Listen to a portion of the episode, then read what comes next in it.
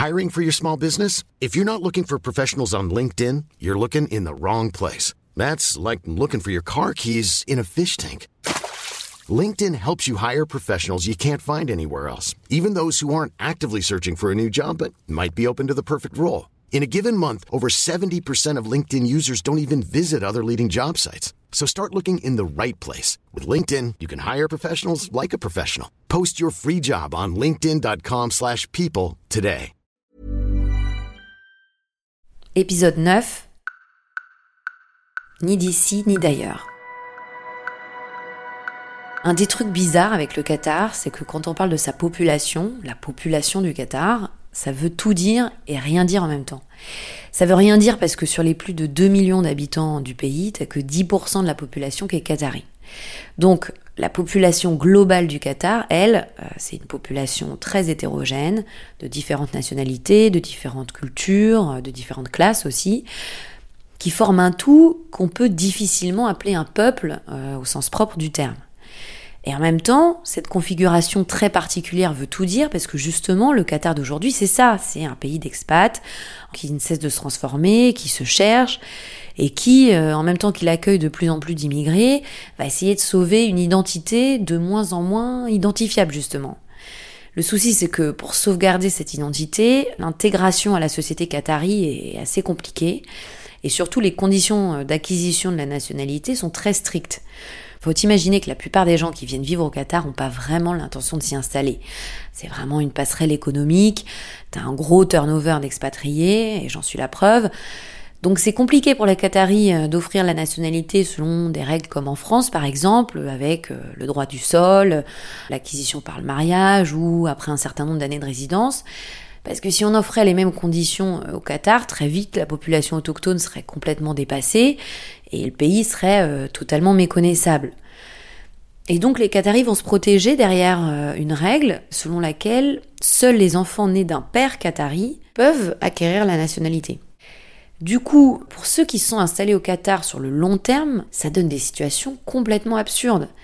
Imagine un pays où t'es né, où t'as grandi, où t'es allé à l'école, où vivent tes parents, où vivent tes amis, où tu travailles, et qui ne sera jamais ton pays. C'est quand même très particulier. Et il y a un certain nombre de personnes qui sont dans cette situation.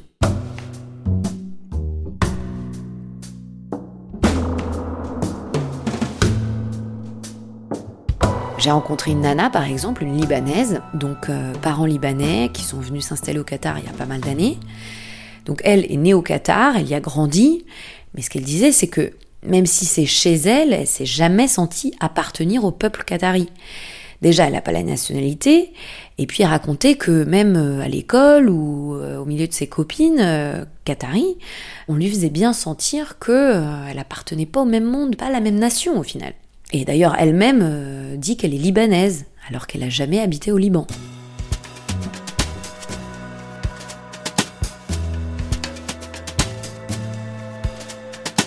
Pareil, euh, j'ai un copain qui avait rencontré un jeune militaire. Le mec, lui, euh, dit qu'il n'est pas vraiment qatari parce que sa mère est qatari, mais son père est bahreïni, donc il n'a pas la nationalité. Pourtant, il a vécu au Qatar toute sa vie. Et alors, ce qui est assez drôle, c'est que quand il va à Manama, donc la capitale du Bahreïn, rendre visite euh, à la famille de son père, j'imagine, il dit qu'on le prend pour un qatari parce que il a cette façon de parler ou cette façon de s'habiller typique des qataris. Mais comme son père n'est pas qatari et qu'il n'a pas la nationalité, bah, il peut pas dire qu'il est qatari. Et donc il dit qu'il est bahreïni, alors même que les bahreïnis disent qu'il ne fait pas euh, comme s'il venait de chez eux, quoi. Troisième exemple un peu similaire, euh, un pote dont la mère est qatari et le père libanais. Alors lui, il se trouve qu'il est né aux États-Unis, donc il a aussi la double nationalité, américaine et libanaise. Pareil, il a passé toute sa vie au Qatar, il y habite encore, euh, c'est là aussi qu'habite toute sa famille, y compris d'ailleurs ses oncles, tantes et cousins qui, eux, ont la nationalité qatari parce que de père qatari. Mais lui, donc, ne l'a pas. Et alors, euh, il a une façon très particulière de se définir. Un jour, il m'a dit, My identity is not my land, it's my family. Mon identité, c'est pas mon pays, c'est ma famille. Et je trouvais ça assez fort et, en même temps assez troublant comme euh, discours.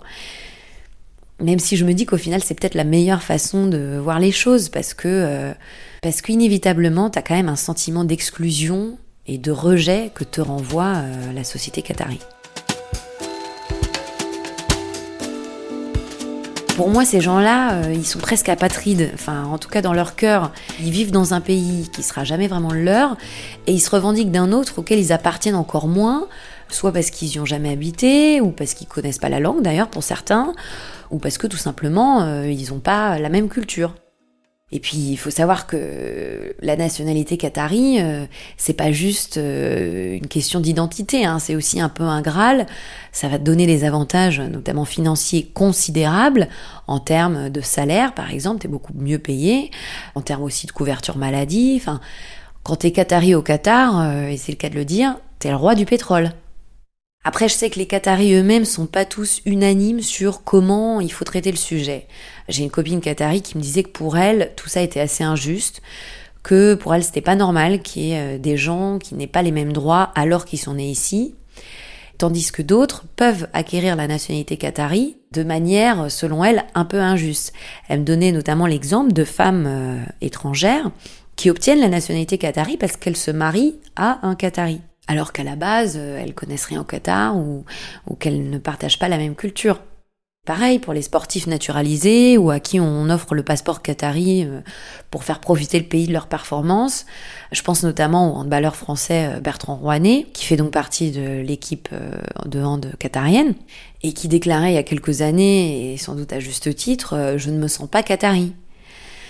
Alors est-ce que lui, mérite le passeport plus que euh, celui qui euh, est né au Qatar et a vécu toute sa vie, forcément la question se pose. Après, moi je sais pas si tout ça est juste ou injuste, mais ce qui est sûr c'est que à mesure que le pays se développe, il va attirer de plus en plus de monde et donc de plus en plus de gens qui vont aussi vouloir s'installer sur le long terme.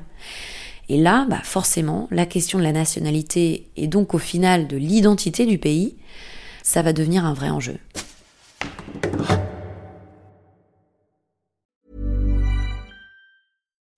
When you make decisions for your company, you look for the no-brainers. If you have a lot of mailing to do, stamps.com is the ultimate no-brainer. Use the stamps.com mobile app to mail everything you need to keep your business running with up to 89% off USPS and UPS. Make the same no-brainer decision as over 1 million other businesses with stamps.com. Use code PROGRAM for a special offer. That's stamps.com, code PROGRAM.